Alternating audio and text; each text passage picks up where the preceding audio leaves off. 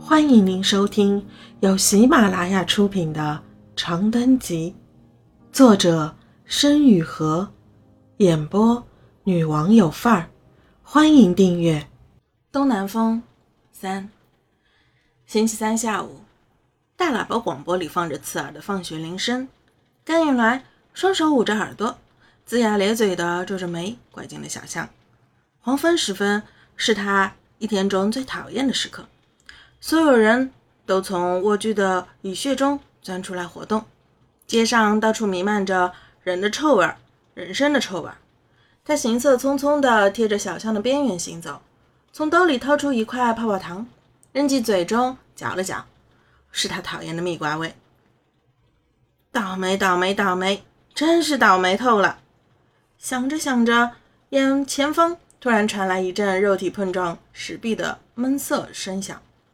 应该是一群混子在抢地盘，正扭身准备走出小巷，一声格外凄厉、不似人声的尖叫刺破了他的耳膜。饶是甘运来这样冷漠的人，也没忍得住，浑身一抖，扭过头向阴远的方向望去。大约离他三十米的地方，一个成年男性正举着酒瓶朝一个浑身是血的男孩身上猛击，那哀声大概就是男孩所发出的。甘运来揉了揉眼，总觉得挨打的那个人有些熟悉。八三看到甘运来，朝他比了个口型：“救我！”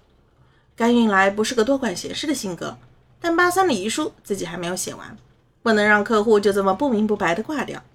于是他狠命嚼了两下泡泡糖，啪的一声吹破了一个泡泡，像一只猫一样悄无声息地贴着墙根朝二人扭打的方向走了过去。他在墙角下捡起一个碎了一半的酒瓶，趁着男人抬头喘息的功夫，猛地抬手刺向他的后脑勺，数道鲜血迸发，溅射在甘云来写满惊恐的脸上。男人软绵绵的倒下去。喂，没死透吧？甘云来气喘吁吁的抹了把脸上的血，走近前用剪鞋尖轻轻踹了巴三柔软的肚子。巴三没动静。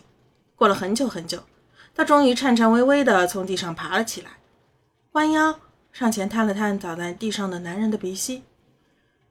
甘云来没有吭声。过了不知道三十秒还是五分钟，八三终于抬起被鲜血覆盖的脸，眼里弥漫着平静的绝望。他好像死了。甘云来张了张嘴，想说不可能，但是仔细一想，为什么不可能呢？半个酒瓶被自己插进男人的脑袋里，一块碎片不知怎的深深嵌入了太阳穴，暗红色的血液正从中汩汩涌出。跟我走！八三猛地站起身，牵住了甘云来的手。听众朋友，本集已播讲完毕，请订阅专辑，下集精彩继续。